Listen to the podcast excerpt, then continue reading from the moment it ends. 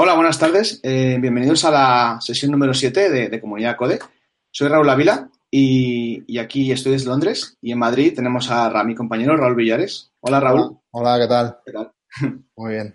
Pues, pues nada, aquí estamos una vez más. Eh, ¿Nos puedes decir a quién, quién tenemos con nosotros hoy? Sí, hoy tenemos a Joaquín Engelmo, que está aquí gracias a, o por culpa de, no sé cómo decirlo, Robert Morales, que en la tercera sesión creo, le retó a echar una charla aquí y, ha aceptado. Así que bueno, bienvenido. Hola, gracias. Sí, además yo me lío fácil.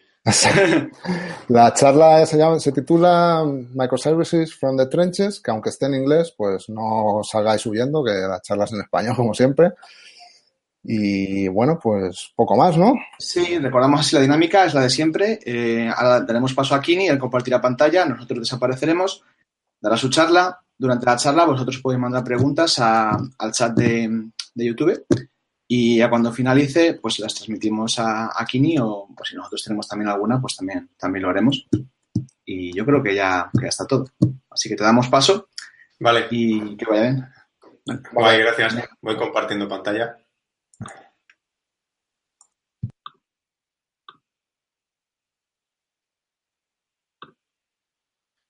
Vale, eh, se ve bien, ¿no? La pantalla de la presentación. Sí, perfecto. Vale, pues empezamos.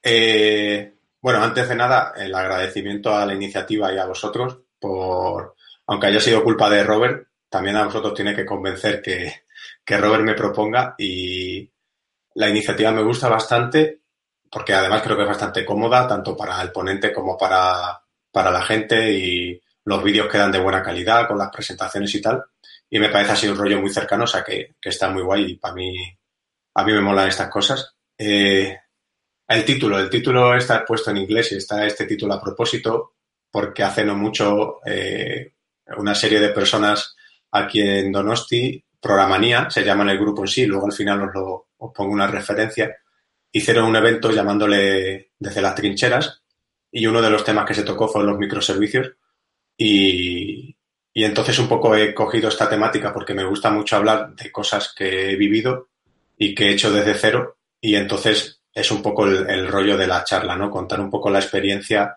de, cómo implantar microservicios en la casuística concreta que teníamos en Twenty. Y, al final os pondré la referencia al evento para que veáis qué más cosas se trataron. Y bueno, de mí, de, mí decir poco más, porque bueno, ya eh, vosotros me habéis presentado un poco. Eh, eh, soy Joaquín, eh, me llaman Kini, eh, Kini Software en, en, Twitter, que al final es lo que la gente más conoce. llevo en 21 5 años y, y, haciendo parte backend y desde hace cuatro o así hemos hecho una migración de monolito a microservicios que bueno, ahora os contaré un poco turbia en algunas cosas. ¿qué, vamos, ¿Qué vamos a ver? Vamos a, os voy a contar un poco, vamos, muy brevemente, una pequeña introducción de, de microservicios. Vamos, básicamente va a ser una teoría muy simple y os voy a poner referencias porque hay gente que la ha hecho mucho mejor que yo y simplemente os pongo sobre, sobre la pista de, de esas personas. Luego os voy a contar la casuística en Twenty, que es un poco lo más, lo más tocho de la charla. He tachado micro porque luego veréis que, o a lo mejor os va a pasar, os ha pasado ya, que lo que empieza siendo un microservicio eh, acaba siendo un servicio donde puedes sacar microservicios a su vez. Nos ha pasado. Entonces, eh, es una cosa que es a tener en cuenta. Y luego eh, hacemos un resumen con las cosas más básicas que me gustaría que os quedarais de la charla y al final pues el QA. Eh, si hay preguntas, bien. Si no hay preguntas, dejaré mi Twitter y mi correo y no tengo ningún problema en, en contestar a posteriori, en que me escribáis y, y lo que necesitéis. Entonces vamos a empezar con la chicha que lo primero un poquillo de introducción. Eh, vale, este, este rollo empieza, o sea, si, si se mira el tema de búsqueda en Google, podríamos, podríamos denominarlo como un poco la tendencia a ver de cuándo empieza eh, los microservicios a, a, tener ruido, a hacer ruido. Vemos que si veis en, la, en el gráfico, lo tomé hace cuatro días, me parece, entonces vemos que hasta 2014 más o menos no nadie ha buscado nada de microservicios. Y luego está claro que hay un pico tremendo, ¿no? Entonces, donde hay, hay un punto de inflexión importante que es eh, eh, Martin Fowler, que al final es la persona que, desde mi punto de vista, más, o más ha hablado de microservicios y para mí es referente en este tema, saca un artículo el, el 10 de marzo del 2014. Y ese artículo, que luego él va aumentando y va detallando con, cosas según va avanzando el tema de los microservicios, está muy bien porque al final es una guía, es una guía muy buena. Eh, a partir de ahí, bueno, antes, justo de, ese artículo ya empezaba a ver búsquedas, pero a partir de ese artículo, a partir de que Fowler hable de ello, pues parece que también el tema empieza a, despuntar un poco. Y, pero vamos, no, tampoco es un tema nuevo, porque desde, desde el 2000, lo que sea, eh, sí que he encontrado referencias a, con microservicios, referencias a arquitectura SOA, nanoservicios y, y varias, varios términos que al final se podrían incluir en, en, en, el propósito que buscan los microservicios, porque al final no os quedéis tanto con la palabra, sino con el propósito de lo que viene siendo eh, este concepto. Entonces, un microservicio, al final, ¿en qué consiste esto? ¿no? Eh, esta imagen la he sacado del, de, la, de, la, web de Fowler. Eh, al final, normalmente, habitualmente lo que se viene teniendo es pues un monolito, ¿no? ¿A qué llamamos un monolito? Pues llamamos un monolito a una estructura de código bastante acoplada, que vive toda en un repositorio, que además eh, no hay como APIs o no es distribuido, ¿vale? Puede haber, a lo mejor, tú la puedes tener orientada a servicios dentro de un monolito, que es el caso que teníamos en Twenty, que luego os cuento, ¿no? Y, y puedes tener como APIs internas dentro de ese monolito, pero tienes una sola base de código eh, y, y, donde, donde tenemos como diferentes funcionalidades, ¿no? Ahí las veis dibujadas pues con una X verde, con un triangulito rojo y tal. Son, serían como diferentes responsabilidades o mini sistemas dentro de ese monolito, ¿no? Y, veis que tienen como una especie de, pues de, entry point, ¿no? A, esa serie de responsabilidades. Pero todo vive dentro de, una caja. Y, y, a su vez, lo que tenemos abajo es una base de datos, una sola base de datos. Pero es que resulta que cada mini servicio es como si tuviese una mini, una mini base de datos propia, pero está toda en el mismo clúster a lo mejor. Eh, si, se, si una base de datos se colapsa, afecta a las otras. Está todo también como muy acoplado, tanto físicamente como, como a nivel de software. ¿no? Eh, ¿qué, ¿Qué serían los microservicios? Pues es extraer, al final aplicando el tema de responsabilidad única, como hacemos a veces en software, eh, es extraer esas funcionalidades a cajitas independientes. Ahora, el tema de los containers viene muy bien, ¿no? Para esto, porque al final, si os dais cuenta, según el diagrama, lo que hemos hecho es coger la funcionalidad verde X, la hemos separado con su base de datos en una cajita, ¿vale? Que es independiente. La funcionalidad triangulito la hemos separado quizás en dos microservicios que por lo que sea tienen responsabilidades diferentes, pero usa la misma base de datos. Tampoco hay que ser talibán de esto, ¿vale? Es una cosa que hay que ser pragmático a la hora de hacerlo. Entonces, un poco los microservicios son eso. Y claro, la pregunta es, bueno, ¿y, qué, y por qué? O sea, ¿qué me lleva a mí a, hacer esto? ¿no? Eh, eh, a nivel de detalle de todas las cosas que os podría contar, porque me podría tirar todo el día, a nivel teórico no creo que merezca la pena que lo cuente yo más porque hay artículos muy buenos y de Fowler hay dos cosas, el artículo que os decía y luego tiene una especie de guía eh, que es más como si fuese un material didáctico, más como un libro, pero en la web, ¿no? Y, y luego el libro este de Construyendo microservicios, que es, creo que es un compañero de Fowler de ThoughtWorks y, y que también lo tengo un poco como, como referencia, ¿no? Entonces eso sería un poco donde creo que podíais basaros para sacar más info teórica.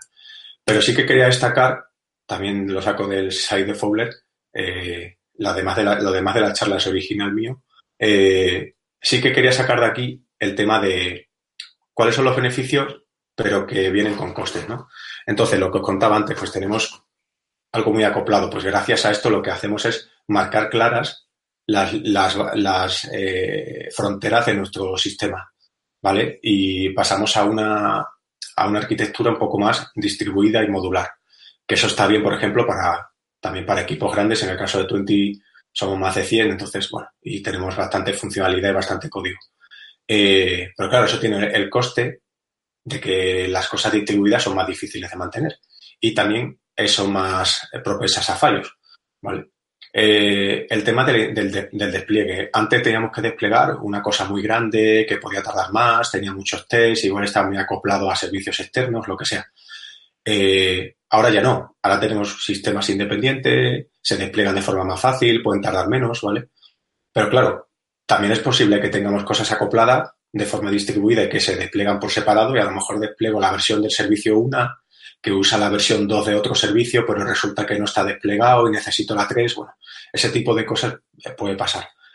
Y también el tema de la, de la, de la tecnología. no todos son, o sea, no todo se usa con, no todo se resuelve con un martillo, no todo se resuelve con Java, no todo se resuelve con PHP, no. O sea, hay diferente casuística para diferentes mm, lenguajes, por ejemplo, pues eso en el, el monolito no te lo permite o, no te lo permite de la forma que te lo permiten los microservicios, pero también tienes la complejidad de eh, gestionar todo, todo este tema, ¿vale? Entonces, bueno, eso es un poco el resumen que os quería hacer hasta aquí del tema teórico y dejar claro eh, pros y contras, ¿no? Más o menos los principales. Entonces, ¿qué, qué pasa en Twenty?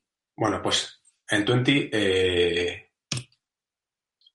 empezamos a hablar de esto. De hecho, yo acababa de entrar yo entré en agosto del 2013. Eh, yo no había escuchado nunca nada de microservicios. Eh, conocía Fowler, pero sí que, sí que conocía pues arquitectura SOA o, el tema de, hacer APIs para, hablar entre, entre partes del código y, vi que Twenty tenía eso. Twenty tenía un monolito eh, con, APIs dentro del, propio monolito, con lo cual era una arquitectura orientada a servicios y ahí sí que, sí que partíamos de una cosa que era bastante beneficiosa, pero sí que tenía el tema de, de la desventaja de un monolito, porque al final era un monolito. Entonces, en diciembre, noviembre, diciembre del 2013, eh, se arranca lo que viene siendo esa migración y ese replanteamiento de, de, todo lo que viene siendo la base de datos, la base de código de Twenty a microservicios. ¿Vale? ¿Qué pasa? Que si os dais cuenta en la línea cronológica, pues eh, el artículo de Fowler sale en 2014, eh, en Twenty empezamos a hablar de esto en el 2013, si buscabas en Internet todavía no había gran cosa. ¿Qué significa esto? Pues ah, básicamente que empezamos haciendo esto igual no teníamos mucha idea de lo que estábamos haciendo. Y, hemos aprendido muchas cosas eh, pues a base de prueba y error, a base de, de habernos encontrado problemas. Luego sí es verdad que cuando ya Spotify, Netflix y, otras compañías han empezado a publicar todo lo que tenían que, todo lo que tenían ellos y tal, pues obviamente no nos hemos apoyado en ese material, ¿no? Porque eso es imprescindible a día de hoy. Pero es verdad que en esa época había muchas cosas que no sabíamos y os vais a dar cuenta que tomamos decisiones que, que, era la mejor en ese momento y que hemos hecho herramientas en casa que en ese momento no, no existían. ¿En qué punto nos encontramos nosotros? Pues, como supongo que la mayoría conocéis, eh, Tonti era una red social eh, y había muchos millones de, usuarios activos. Había un montón de datos, había imágenes, comentarios, chat, o sea, lo que viene siendo una red social, pero eh, a, tu tiplén. Y, claro, ¿qué te preocupan en, esa, en ese momento? Te preocupan dos cosas, la escalabilidad y el tema del rendimiento. ¿Vale? Son las dos cosas que te preocupan a ti y le preocupan a tus usuarios porque se ha caído, el chat no va, no me carga el tablón, yo qué sé, este tipo de cosas que nos pasan en las redes sociales. ¿Y qué teníamos? Bueno, pues pongo aquí el level entre bueno, opcional, ¿vale? Si lo quieres decir, eh, si no, no. Porque al final el monolito, lo que teníamos funcionaba y lo que teníamos consiguió que Twenty llegase a donde llegó, consiguió que soportara 8 millones de 8, bueno, eran incluso más, 10, 12, no me acuerdo cuánto fue el pico, yo no estaba en esa época, pero el monolito funcionaba y, y, oye, consiguió levantar el negocio, ¿vale? Entonces, la, la mayoría de la funcionalidad estaba ahí. Y aunque había cosas diferenciadas también en hardware, se intentó hacer eh, este tipo de, diferenciar cosas a nivel de hardware y tener las cosas un poco controladas para que no se afectaran entre ellas, el acoplamiento era inevitable a nivel de, código. ¿vale? Y en este caso estaba hecho en PHP, no es ni, mejor ni peor, simplemente estaba hecho en, PHP y, bueno, también puede tener una serie de limitaciones o puede ser mejor o peor para, para una serie de problemas u otros. Entonces de ahí partimos. ¿Y qué teníamos? Eh, resumiendo, un repo, un único repo eh, con todo el código, con todos los tests, que había miles y miles y miles de tests. Eh, claro, cuando hacías una release, pues tenías que correr todos los tests. O sea, tenías que pasar el tema de. Había el tema de check style y el tema de pasar todos los tests, los tests unitarios, integration, eh, test de web, que eso levantaban el, el navegador, tal. O sea, había un, la bola de Jenkins, por decirlo así, tardaba eh, dos horas, hora 45, o sea, una barbaridad. Y, nosotros eh, intentamos sacar dos releases al día del monolito. Entonces, al final, sacar una release, estabilizar, eh, al final la construcción del artefacto tarda mucho y para el desarrollador ya no te cuento, si necesitas tener feedback rápido de lo que has hecho, es, es una barbaridad. Entonces, pues había diferentes tipos de jobs, pues un job solo corre unitarios. Otro job, y ese te da, por ejemplo, pues lo haces para los cómics, ¿no? Eh, en el día a día. Luego había un job nocturno que te pasa los integration, check estáis y tal, y así al día siguiente, cuando por la mañana entras, podía ver un poco cuál era eh, la salud de tu rama y eso.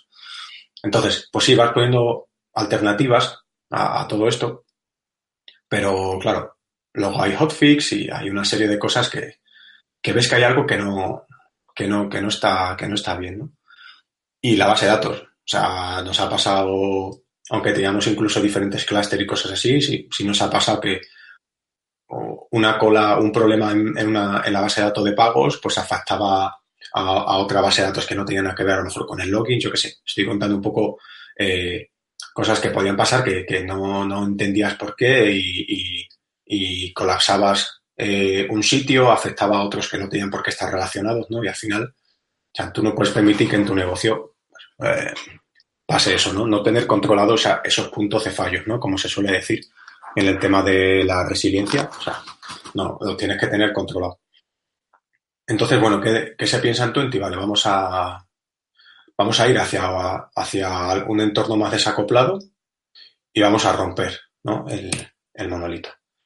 Cuando hablamos de romper el monolito, lo que, lo que queremos es tener pequeños servicios con una funcionalidad clara y, delimitada y que sean eh, reusables. Bueno, reusables al final es eh, tener una especie de input y de output bastante definido para que cualquiera lo pueda usar, no esté acoplado a un tipo de cliente o a un tipo de servicio que lo consume específico, sino vamos a intentar pensar en que, en que estamos haciendo mini sistemas eh, fácil de testear, porque el, acoplamiento sabemos que también puede influir en el tema del testing y también el tema de mantener y desplegar, porque hacer test que son muy lentos de correr o que tardan mucho en darte feedback o que tienes o que tocas una funcionalidad que rompe no sé cuántos tests y dices, ¿por qué he roto este test? Eh, y el tema del deploy. Eh, sobre todo el poder hacer las releases que quisiéramos cuando quisiéramos, y tener y ser muy, muy mucho más autosuficientes a nivel de, desarrollador. No tener un cuello de botella en un equipo que tenga que hacer en las releases y este tipo de cosas. Claro, cuando, cuando pensamos en esto, lo primero que te hace falta es decir, vale, pues voy a tener sistemas que van a hablar entre ellos. Vale, ¿cómo van a hablar? No es un simple import. Entonces, lo que hacemos es, hay que pensar en, en definir interfaces. Y hay que pensar en definir ese lenguaje, ese contrato entre los servicios a nivel de, ver, de los métodos, digamos así, el verbo o la, acción, ¿no? Y a nivel del modelo. Es muy importante eh, definir bien eso. Y también es importante el tema del versionado, porque tu, tu servicio va a evolucionar. Entonces, tú, tú, tienes, tú has acoplado clientes a un modelo, a una serie de verbos, y eso va a evolucionar. Entonces hay que tener desde el principio en cuenta el tema del versionado. ¿Nosotros qué hicimos? Pues el tema de distribuir servicios usando HTTP, una solución JSON RPC, pues al final tú pides por HTTP, te devuelve un JSON y, eso es una cosa muy simple. Estamos acostumbrados todos a día de hoy a trabajar de esta forma y fue la decisión que, se tomó eh, a la hora técnica, ¿no? y que cada, cada servicio va a tener su propia base de datos y su propio repositorio de código. Luego veremos que hay, algún repositorio que en, ese se han metido varios servicios porque se han extraído del servicio que ya vivía en ese repo, ¿no? Bueno, son cosas que van pasando, pero que más o menos las tienes que tener controladas. Em, ¿Qué teníamos? Teníamos unos clientes que son la parte que veis arriba, acá un store CRM, el monolito y el provider, ¿no? Un, gateway con un provider que nos daba la info. Eh, pues, ¿qué tenemos? Pues, ¿a qué queremos llegar? Pues tenemos una serie de capas, ya no hay monolito, ¿vale? Hay capa de microservicios, todo muy bien, tal, y ya está. Y ya hemos terminado y, esto es lo que hay a día de hoy en Pues no, o sea, si os dijera esto, os diría, pues todo es muy fácil y la vida es maravillosa y feliz, pero la vida real es un poco más, más dura, ¿no? o sea, esa migración es lenta, esa migración, estamos hablando de un sistema en producción, eh, de problemas de rendimiento, de usar un lenguaje diferente, de servidores, de una tecnología que igual todavía no habías usado mucho. Eh, entonces, al final aquí la arquitectura actual es el monolito sigue existiendo, ese monolito habla a través de una API con los microservicios, incluso ya hay microservicios que, hablan, o sea, hay microservicios que hablan entre ellos, e incluso hay clientes de, la parte front, de la parte front que habla con, con algún microservicio, se está intentando quitar eh, lo que va por el monolito y luego hay una cosa que les llamamos soft services, que son funcionalidad dentro del monolito, pero que se ha extraído de tal forma que es un servicio independiente con su API independiente y tal, y que si lo quisiéramos pasar a microservicios solo sería sacarlo a un repo aparte, pero que en sí ya se, ya se despliega como un, como un microservicio, pero está metido todavía en lo que viene siendo el, monolito. ¿Vale? Entonces, eh, ¿qué es lo primero que pensamos? En el tema eh, la gente dice, no, código. No. O sea, luego te das cuenta que los microservicios, ante todo, es un, es un tema organizativo.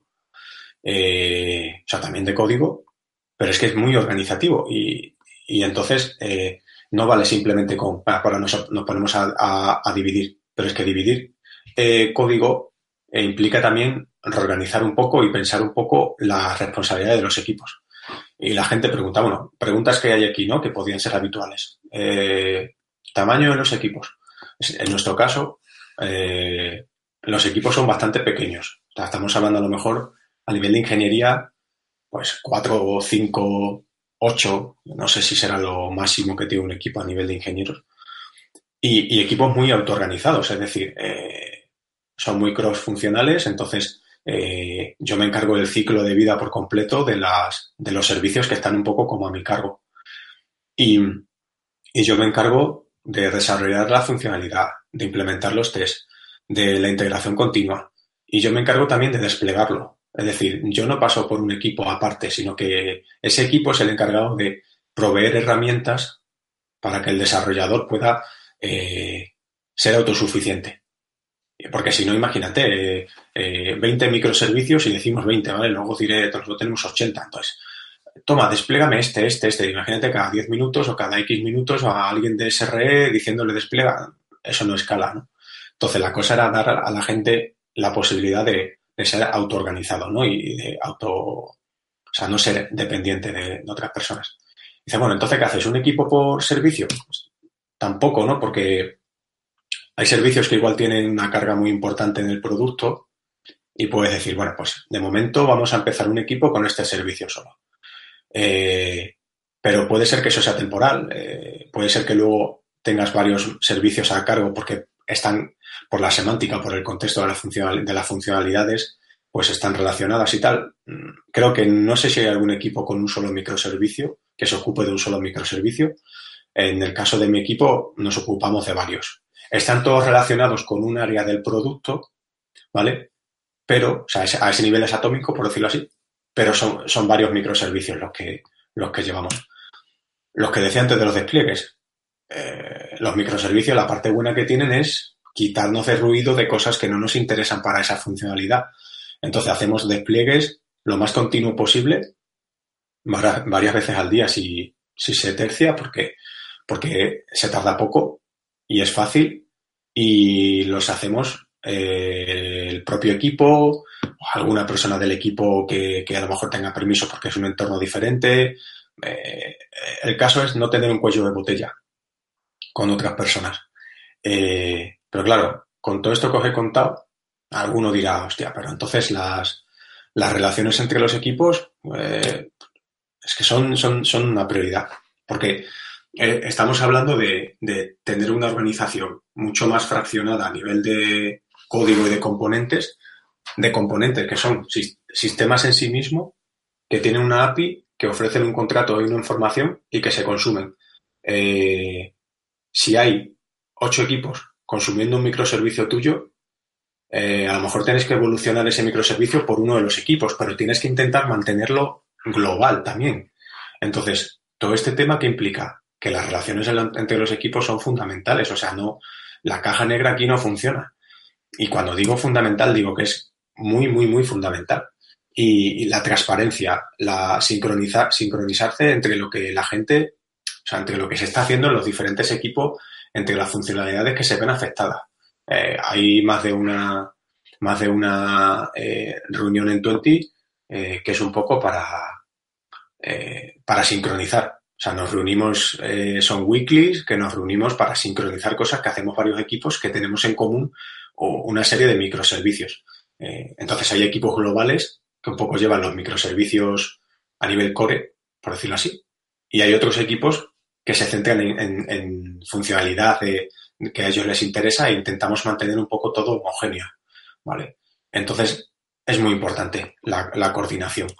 Eh, a nivel técnico, pues a nivel técnico lo que os comentaba antes, eh, optamos por una solución HTTP eh, eh, JSON RPC. al final es HTTP, bueno, pues todo el mundo lo conoce y sabemos cómo funciona. JSON, pues es simple, es ligero, es bastante usable y amigable también a la hora de leerlo. y el tema de definir interfaces. Entonces, en su momento, cuando esto empezó, y además yo creo que yo no estaba todavía muy involucrado en, en estas cosas en Twenty eh, no había mucho donde rascar, o sea, a la hora de buscar una solución, algo, una librería, algo que hubiese hecho, otra persona. Y bueno, pues hicimos algo en casa, le llamamos T-Service, eh, y, es, y es lo que, en lo que se basan los microservicios, ¿no? Eh, T-Service al final es, está hecho en casa, digamos que es, bueno, pues un framework o una, arquitectura, no sé exactamente cómo definirlo, pero eh, se hizo en casa, se basó en JSON RPC eh, y empezó en el 2012. O sea, imaginaros, o sea, en esa época todavía no había muchas alternativas. En Twenty ya se hablaba de, cómo interoperar entre servicios dentro de Twenty y tal. Entonces, bueno, pues se empezó a investigar y se empezó a generar esto. ¿Qué tenemos en T-Service? En T-Service lo que tenemos es un IDL, que es un lenguaje para definir interfaces, es un subconjunto de Java y ese lenguaje es el que define eh, el servicio, es decir, las acciones, eh, el input y el output del servicio. Y gracias a ese IDL podemos generar eh, servicios. Podemos generar servicios y digamos que el equipo que gestiona ese IDL cada vez lo va haciendo más completo. Podemos generar esqueletos de servicios en Java, en PHP, en Erlang, en Kotlin no sé si todavía está, pero bueno, igual en, algún momento está y también se generan clientes al vuelo. ¿no? O sea, al final yo tengo un servicio Java que necesita de otro. Entonces yo en mi PON XML, yo le digo que tengo una dependencia con un IDL y lo que genera son los clientes al vuelo para que yo pueda usar las entidades y los métodos de, esa, de la interfaz de ese, de ese IDL. Y él, la verdad es que es bastante útil y funcionaba bastante bien. Y luego además permite el versionado eh, de tal forma que yo puedo ir evolucionando el IDL sin afectar al uso de versiones anteriores, eh, tanto mayor como, como, como minor. Eh, tenemos nuestro propio sistema de configuración, se llama Xconfig, que está basado en, en YAML.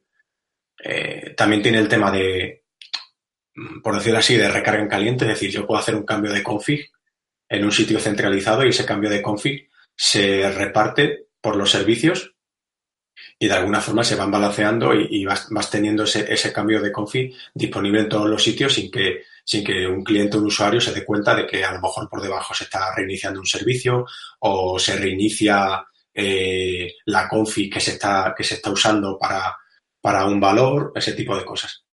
Y también tenemos hecho eh, un sistema de, de escritura, de, de sobreescritura para, para diferentes config. Tened en cuenta que 20 ahora mismo ya no es trabaja, o sea, ya no es una red social, trabajamos directamente para la operadora móvil y para Movistar y hacemos aplicaciones, tenemos un producto que se despliega en muchos países.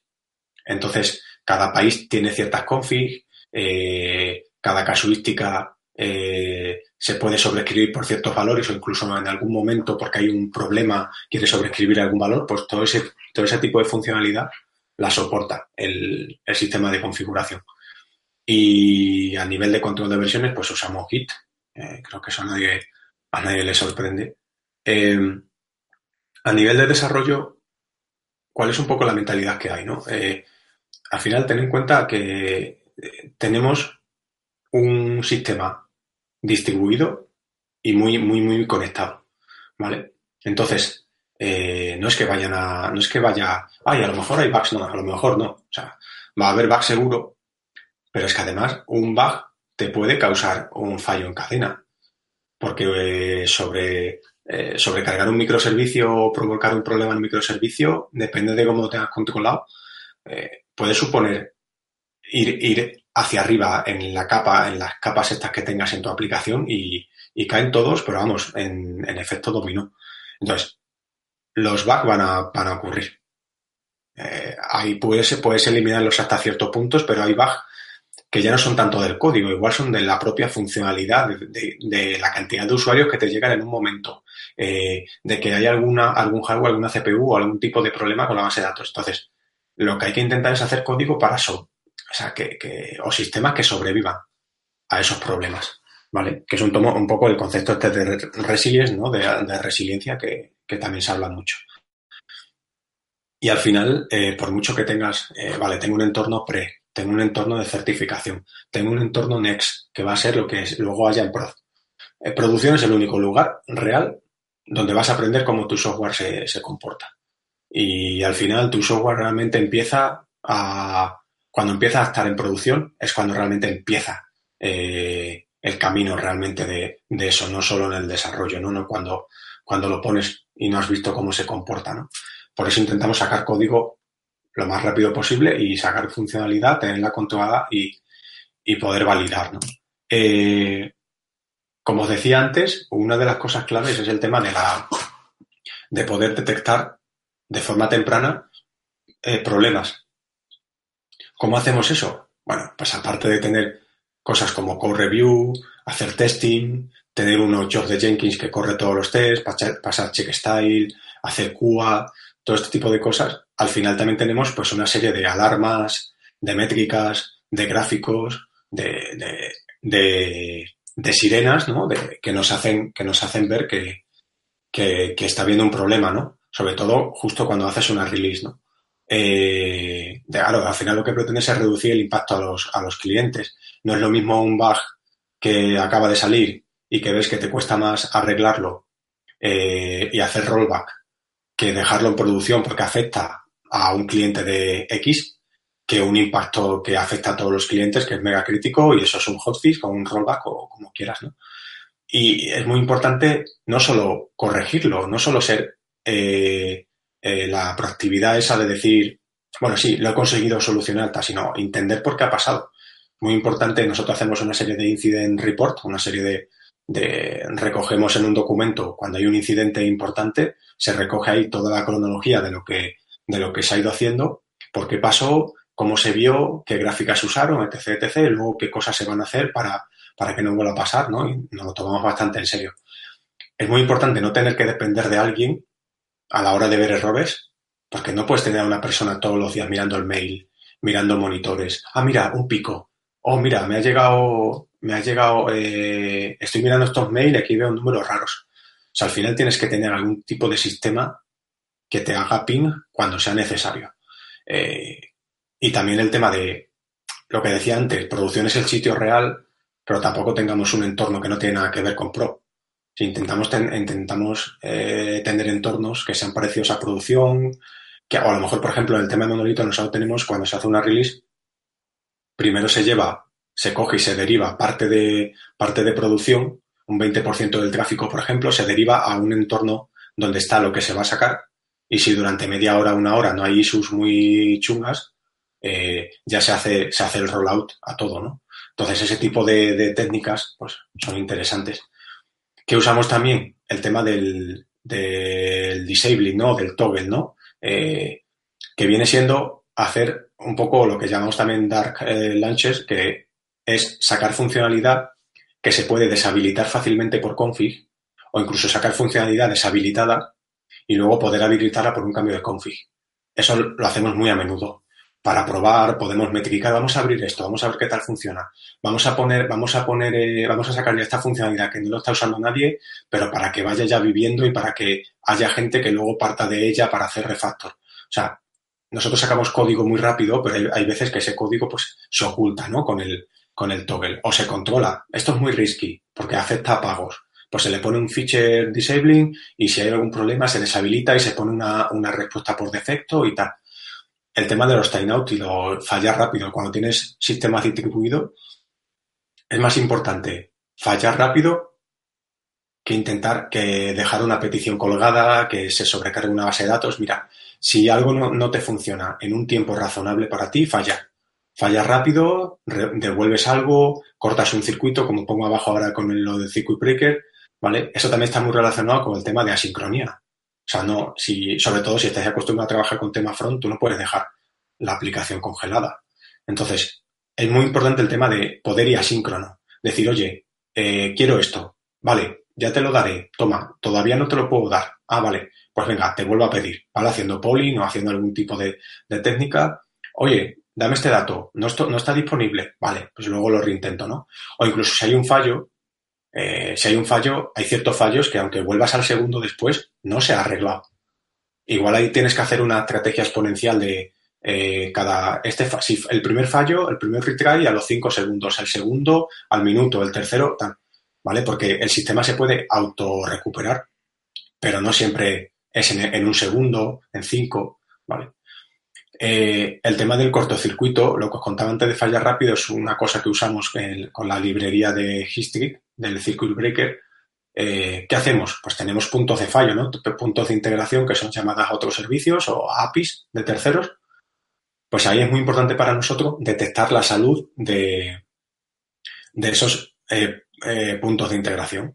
Y entonces, ¿qué hacemos? Pues, ¿cómo funciona el circuit breaker? Yo lo que hago es que tengo un circuito cerrado en el circuito cerrado, pues pasa la electricidad, ¿no? Pues aquí es lo mismo, tengo un circuito cerrado donde pasan las llamadas de un servicio a otro, tal.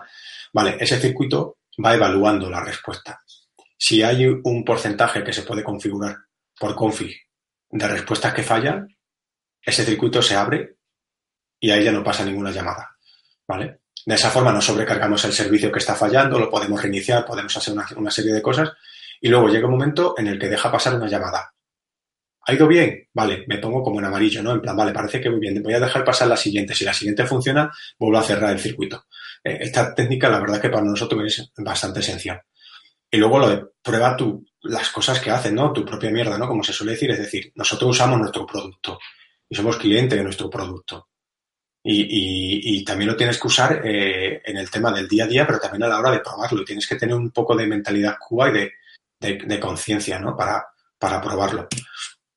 ¿Cómo hacemos el tema de, los despliegues y las releases? Bueno, lo que os he dicho antes, eh, Continuous Integration con, Jenkins, vamos mandando código eh, a integrar y, e intentamos sacar las cosas a producción lo máximo posible. Tenemos diferentes países, cada país tiene una serie de políticas de despliegue, pero por ejemplo en, en, lo que es la operadora móvil 20 en España, el monolito suele salir dos veces al día y luego los microservicios, pues ah, yo hay veces que despliego a lo mejor tres veces un microservicios porque he tenido que sacar cosas o, o sea, no digo ni que sea mejor o peor, pero tener la posibilidad de, hacer algo de forma ágil sí que me parece esencial. Eh, tenemos diferentes entornos, pues un entorno alfa o de desarrollo para los desarrolladores, eh, con, cosas capadas, ¿no? O con entornos eh, sandbox o con entornos pre que nos den las third parties.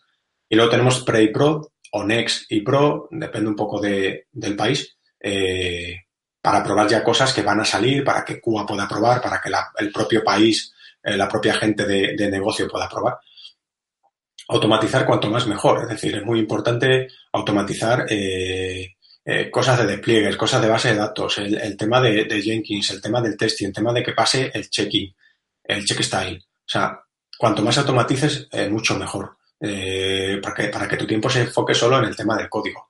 hemos pasado de tener scripts hechos en casa para desplegar cosas en Tomcat y no sé qué, a hacer cosas a partir de, de tickets de Jira. O sea, a partir de las transiciones del ticket de Jira, eso va va disparando eh, despliegues, eh, eh, se, trae, se trae una rama, crea un job de Jenkins, si todo iba bien, transiciona el ticket de Jira y si puso desplegar, pues él por debajo lanza un comando para desplegar, pues yo que sé, unos pods o Kubernetes o lo que sea. Entonces tenemos todo eso montado que requiere tiempo, pero creo que a la larga pues merece la pena, ¿no? hemos pasado de tener Tomcat pelado y mondado a tener el tema de Docker y Kubernetes ¿vale? Hemos puesto ahí, pues, puesto Kubernetes, que es como solemos llamar, porque Kubernetes, sobre todo al principio, tampoco se tenía súper documentación y nos hemos encontrado cosas que, y le hemos llamado Kubernetes, eh, todos conocemos ya ese, ese término. Y, el tema de, hacerlo por ti mismo, es decir, de darle a la gente la capacidad de hacer sus propios despliegues y sus propias releases, ¿no? No depender de, de otro equipo. Eh, ¿Qué es muy importante con el tema de los microservicios? Las métricas las estadísticas, las alarmas, los logs. Si tú, si tú no lo veas, no sabes nada, no te enteras de qué está pasando en tu servicio, no sabes qué está pasando en la, en la interoperabilidad. Eh, necesitas medir, necesitas medir cosas a nivel de plataforma, CPU, memoria, a, nivel de sistema. Oye, ¿cómo se está comportando la, eh, este servicio? No, no responde, este servicio sí, este servicio tarda no sé cuántos segundos en responder. Pero también a nivel de negocio. O sea, oye, hoy no, hoy no está habiendo ventas, de, de, un paquete de minutos o de megas, ¿no? Como que es lo típico de una operadora. Oye, ayer había ventas hasta ahora y hoy no hay. Hace una semana tuvimos un pico, pero hace tres días que no está pasando nada. Pues si no tienes eso, eso está claramente relacionado con una release, con un cambio de config, vamos, al 99%, ¿vale?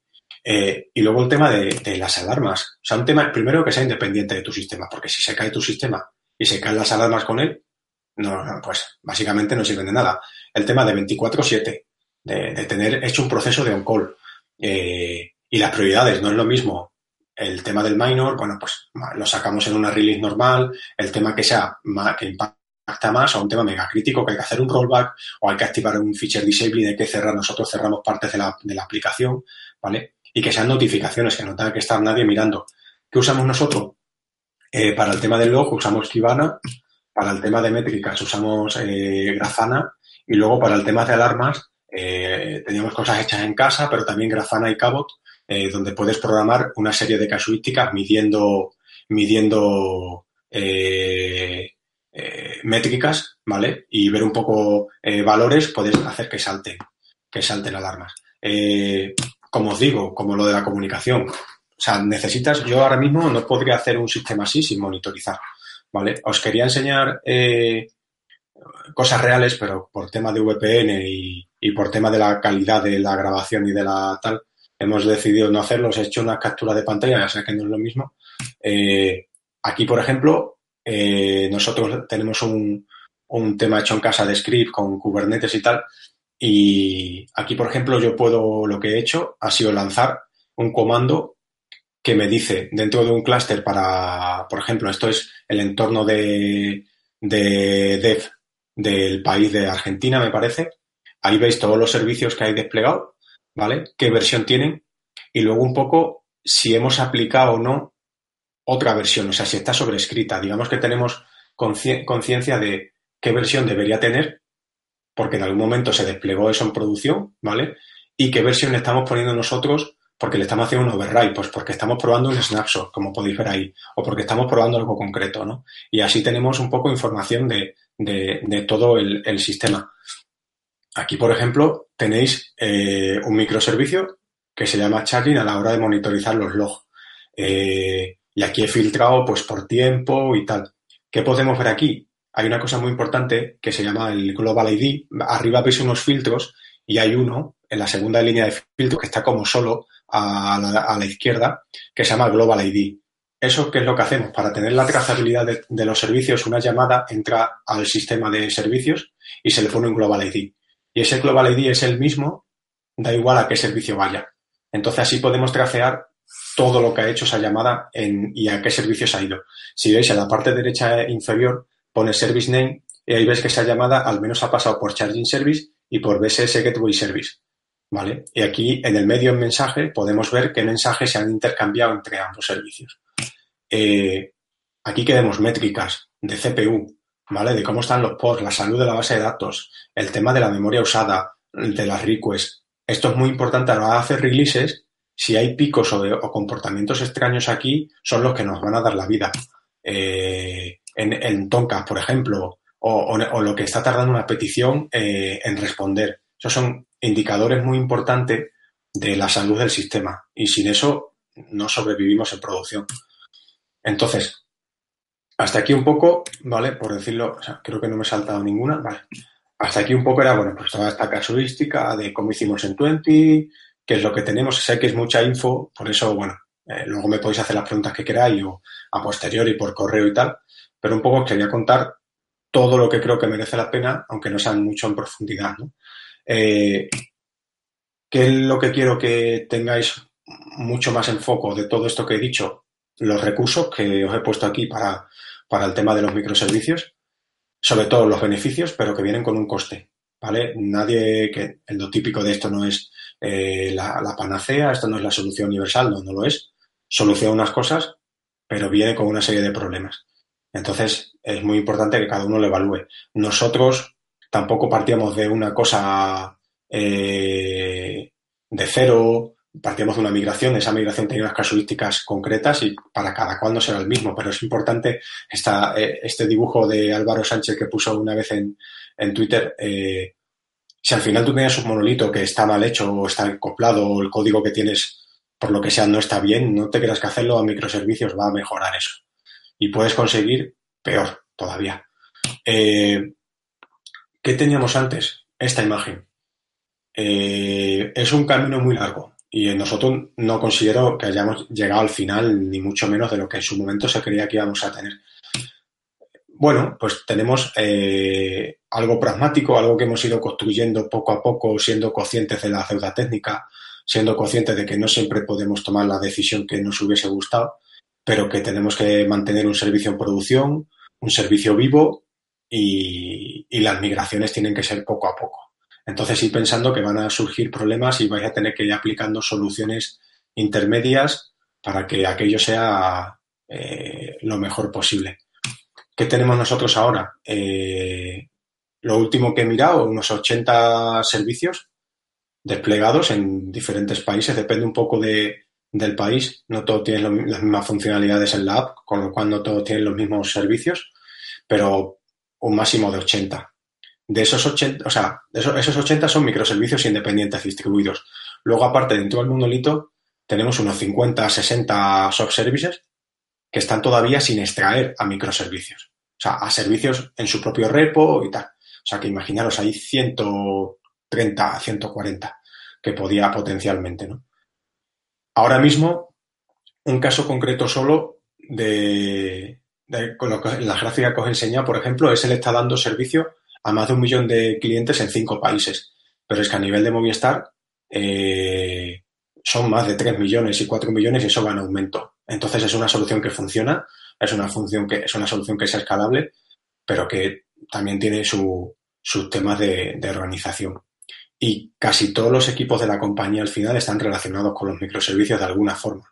O porque son consumidores de microservicios, o porque mantienen microservicios, o porque han migrado parte de su código que tenía en el monolito a microservicios, porque querían usar Kotlin, porque querían usar eh, Java, eh, porque querían usar Node, o sea, teníamos, tenemos Java, Node, Kotlin, PHP, ¿vale? Eh, y esto sería un poco, bueno, pues lo que tenemos ahora mismo. Y nada, ya para terminar, el enlace al, al blog. Aquí también contamos muchas cosas también de cultura y del temas organizativos. Eh, lo típico de, bueno, es típico, en este caso llevamos bastante tiempo también aumentando el equipo desde el año pasado por, por el proyecto en el que estamos metidos. Entonces podéis contactar conmigo, estamos, tenemos varias eh, ofertas. Y antes de terminar, eh, os decía el, el, evento que hubo, el de desde las trincheras. Eh, estos tres individuos que tenéis aquí, todos mirando hacia el mismo lado de forma inquietante, eh, David, Guille y Luis, eh, forman Programanía y bueno, hicieron este evento. Aquí tenéis el link. No solo se habló de microservicios, se habló de muchas más cosas. Es una web que todavía se debería actualizar mucho más porque cada grupo de trabajo de un tema tenía que subir su contenido. Yo tengo que decir que el mío no lo he subido todavía, pero bueno, esta charla es un poco también resumen de muchas cosas que, que hablamos allí. Y nada, eh, daros las gracias tanto a Code como a quien acabe viendo esta charla por, por haber gastado 47 minutos de su vida en, en esto. Y nada, eh, ahora para el, todo el típico el QA, no solo lo que hablemos ahora, sino os pongo abajo el Twitter y también mi dirección de correo que no muerdo y que voy a responder mejor eh, o peor solucionando los problemas, pero respondo seguro. Y bueno, eh, voy a dejar de compartir pantalla, ¿vale, Raúl y tal? Porque por mi parte he terminado. Vale, estupendo. Muy bien. Muy bien, sí. Ha ido Listo. muy bien, muy buena charla, me gusta mucho. Al final se me ha pasado volando. Sí, ¿no? Sí. Pues, bueno, ¿no? Muy bien, muy bien. A mí me ha, me ha gustado mucho. Y bueno, sobre todo mola ver cómo se hacen las cosas desde dentro, ¿no? Desde lo, eso, la- las cosas reales. Que está muy bien la teoría, pero está, está mejor ver un poquito la realidad, ¿no? Ya, también es un poco sesgada, ¿no? Porque eh, es una casuística. O sea, hay gente que quiere hacer desde cero microservicios y no, tampoco lo entiendo, ¿sabes? Porque eh, la gente dice, no, microservicios es lo mejor, pero ¿por qué? Si tú, o sea, si estás empezando, es que microservicios yo creo que viene, es una forma de paliar una serie de problemas a posteriori, pero, pero no lo veo una cosa de, no, vamos a empezar ya haciendo microservicios, pero ¿qué tienes? Pues un microservicio que da nombres y otro microservicio que da direcciones, yo qué sé. ¿Sabes? Es que, por eso yo intento presentar esto un poco como que es un proceso a posteriori, ¿no? Que por eso hablo de que el monolito funciona y el monolito no es demoníaco y consiguió que Twenty llegase a donde llegó y, y dio soporte a 12 millones de personas. O sea, lo que hay que ser consciente es que llegados a ese punto, ya te encuentras con una serie de casuística que, que dices, bueno, espérate, igual esto hay que hacerlo de otra forma. Me acuerdo de la, la frase que dijo Edu Ferro en la primera charla del monolito también es bello. O sea que, Claro, es que la gente, la gente te dice, "Ah, el monolito es, es eh". Vamos, ya te diré yo que a día de hoy muchas veces, eh, hablando entre nosotros en Twenty, decimos, ay, si migramos esto al monolito, o sea, de- el hecho de decir, vamos a migrar el servicio al, al, al monolito, ¿no? Entonces, eh, es un tema que a mí, cuando veo charlas o leo cosas de microservicios, yo intento decir, no, yo, si alguna vez cuento esto, no puedo, o sea, es que no, es que no es verdad, ¿sabes? O, o creo que no, creo que no, es por la experiencia que yo he tenido, que no es aconsejable decir eso. Yo he escuchado, yo he escuchado de casos de proyectos que han empezado desde el, desde el principio con, con una arquitectura de microservicios y después de un tiempo han empezado a fusionarlos, convergiendo a monolito. Es como han tomado el, la, el approach contrario, vamos, al que vosotros estáis tomando, porque realmente No, yo creo que no es, no es acertado empezar con microservicios desde cero, como has dicho. Pero es que además es que la gente tiende a. O sea, nos, encan- nos encanta lo de usar cosas nuevas, ¿no? Porque somos así, yo soy el primero, ¿no? Y, y, y, claro, si estás en la cresta de la ola y dices que usas microservicios, pues es, ah, es mejor para contratar, es mejor para tal. Y, y muchas veces es, o sea, cuando. Lo primero son los conceptos. Una arquitectura orientada a servicios es igual de buena, por decirlo así, tanto distribuida como monolítica, ¿vale? Porque al final el concepto es el desacoplamiento, ¿no? Y que luego lo haces distribuido, pues los haces distribuido, ¿vale? Eh, pero lo importante es el concepto ese, ¿no? De, de- interoperar. Y, y luego está el tema de que tú empiezas a hacer migraciones y hay un microservicio que empieza a tener mucha más responsabilidad que tú creías. Entonces, ese microservicio que es un monolito, de hecho nosotros le hemos llamado, tenía la coña de que era minilito, ¿no? Es como un, un mini monolito, ¿no? Entonces, eh, hemos partido servicios a otros servicios. O sea, ¿qué ha pasado? Es una, es una cosa continua, no es que eh, ya está, ya tenemos todo el microservicio, ya no tenemos los problemas que no teníamos antes. Algunos no, pero otros son nuevos. Yo quería preguntarte una cosa que, eh, como has comentado, que bueno, el, al principio teníais un monolito que funcionaba, o sea, funcionaba, daba servicio, daba dinero. ¿Hubo mucha resistencia al cambio? ¿O lo visteis claro que.?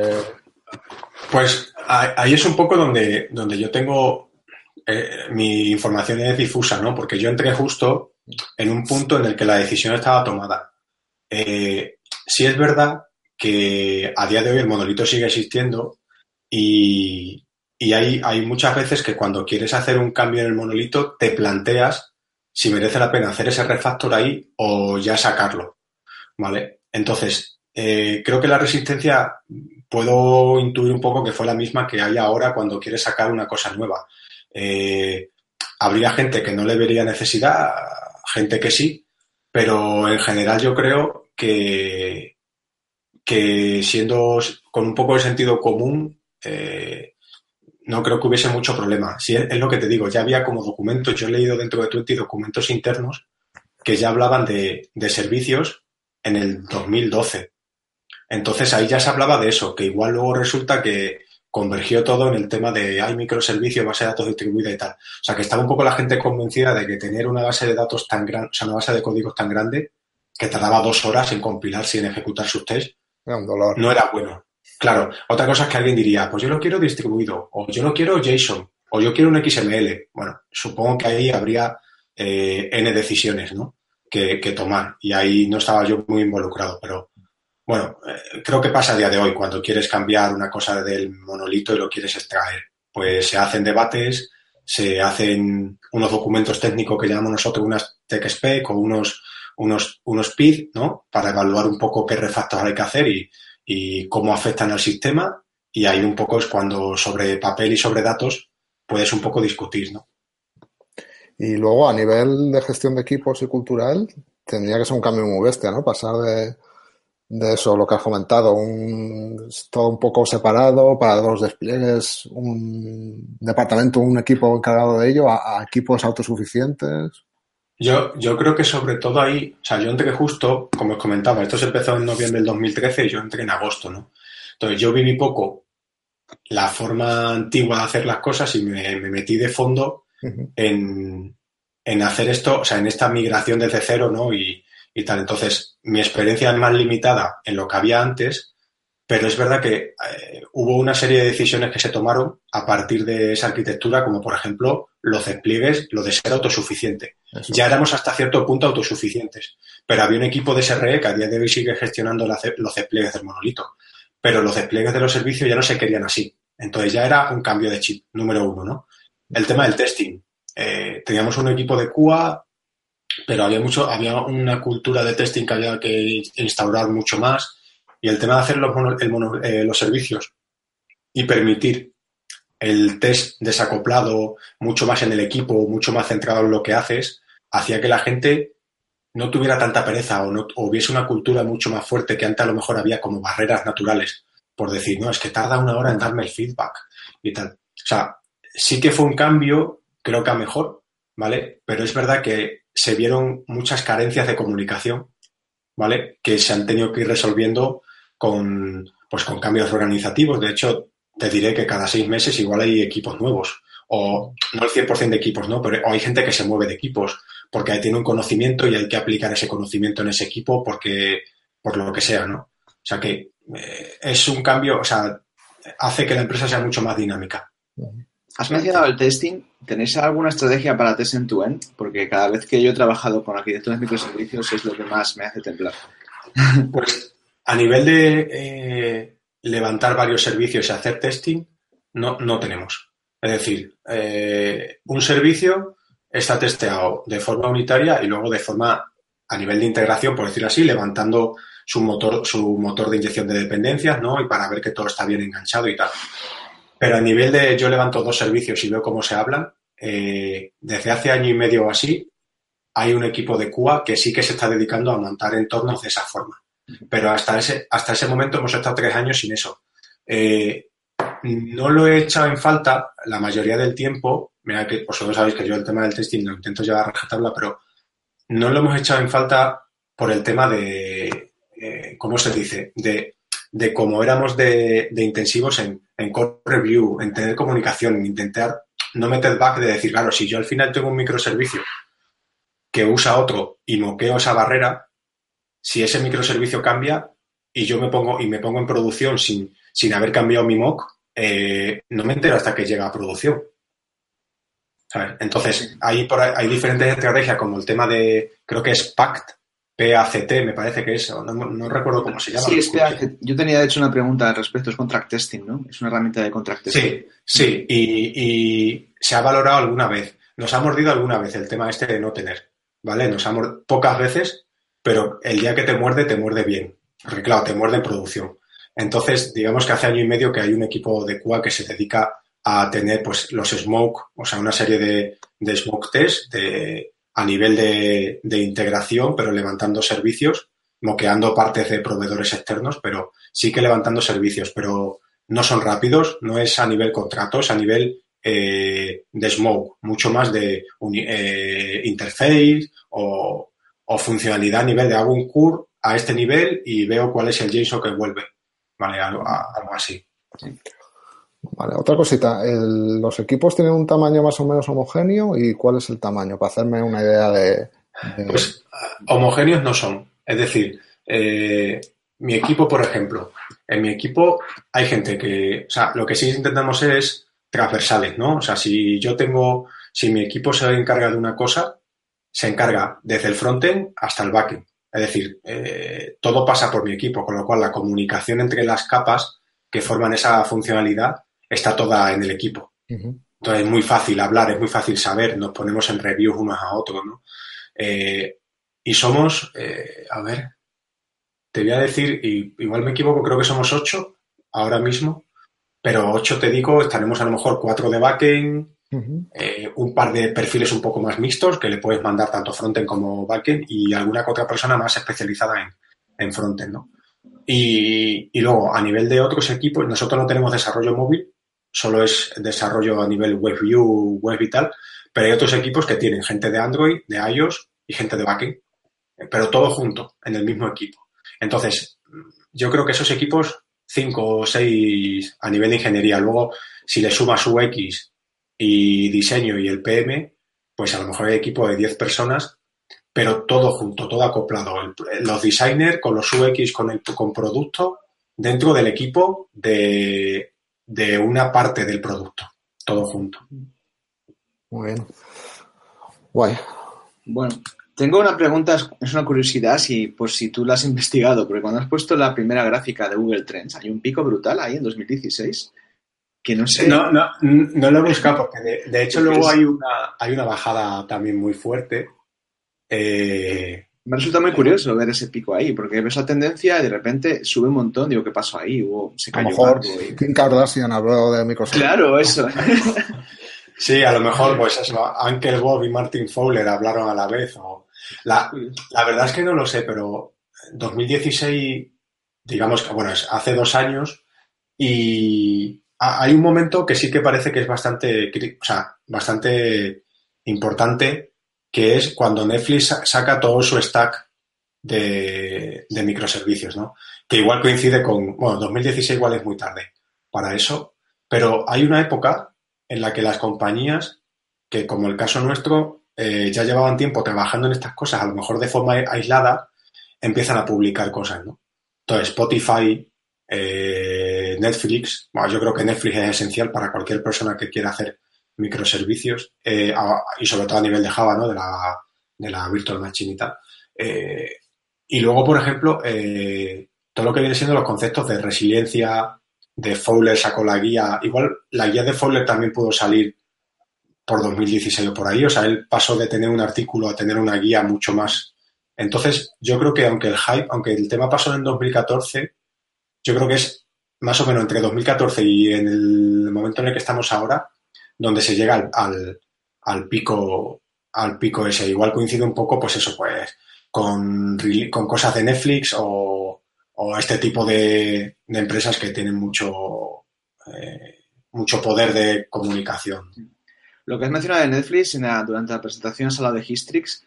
Sí. ¿Tienes alguna cosa más como Eureka o, o toda esta suite que tiene? No, no. eh, hay una cosa que se, cuando se empezó a pensar en este tema de microservicios, por ejemplo, teníamos PHP y se, quería empezar a hacer las cosas en Java eh, por comunidad, por, tema, por tema operativo, por, diferentes razones. Y, por ejemplo, recuerdo que había una conversación en la que yo no estaba, luego me, me, me contaron que, que, claro, vamos a hacer inyección de dependencia. Ah, sí, sí, claro. Eh, bueno, pues vamos a usar Spring y, y hubo gente que decía, ¿por, qué vamos a usar Spring? Si es que, o sea, nosotros somos mucho de hacer las cosas un poco en casa o si no, usar lo menos, lo menos posible, ¿no? Y, y dice la, no, no, Spring porque tienen un motor de dependencia. Pero es que todo, o sea, no quiero todo eso para el motor de dependencia, ¿no? Entonces, por ejemplo, se, optó por usar Google, Google ¿no? Eh, o usar un URM como Hibernate, pero, por ejemplo, el T-Service lo hicimos a mano y no hemos migrado a una solución que ya exista, ¿no? Eh, o sea, hay un poco esa filosofía de, de, usar lo justo. Y si tienes que meter una cosa que se mantenga de terceros y open source, tienes que valorar eh, bastante. Entonces, ha habido veces, hubo en 20 una época en la que cuando sacó Netflix o su stack, cuando llevábamos nosotros año y medio en microservicios así, se creó un equipo, un squad, para durante un cuarter o X tiempo estudiar las diferentes soluciones de otras compañías para ver qué podíamos utilizar y no, y qué podíamos aprovechar y no. Y una de esas cosas que salió ahí, por ejemplo, fue History, que se dijo que sí. Probablemente saliera alguna más, no, no recuerdo ahora, pero que yo use a diario o que tenga mucho más conocimiento eh, History, por ejemplo. Pero ya te digo, somos muy críticos a la hora de meter una cosa o, o, o no. Sí. Bueno, eh, preguntas en, en, el chat de YouTube. No veo, no veo ninguna. Pero bueno, te hemos hecho bastantes por aquí, o sea que. O ha quedado muy claro, o no lo ha visto nadie, o. no, o sea, espectadores en directo tenemos, pero bueno, como ya hablamos, luego después suele haber bastante, bastantes visitas. Y bueno, cualquier pregunta que, como has dicho, se puede dirigir a Twitter. A, sí. a nosotros, a ti directamente. y Sí, sí, sin problema, claro. Muy bien. Vale. Luego ya, yo creo que vamos a ir, ir cerrando. Eh, como viene siendo habitual, te, queremos hacer la típica pregunta de a quién te gustaría liar para hablar aquí en el futuro y nosotros intentaremos, intentaremos que se lleve a cabo. Me lo, he preparado, me lo, he preparado. eh, quería, o sea, tenía do, dos nombres en mente. Eh, hay una persona que todavía, o sea, eh, conozco y, y, de hecho le voy a ver en Pamplona en la Software Cramancy entre un par de días.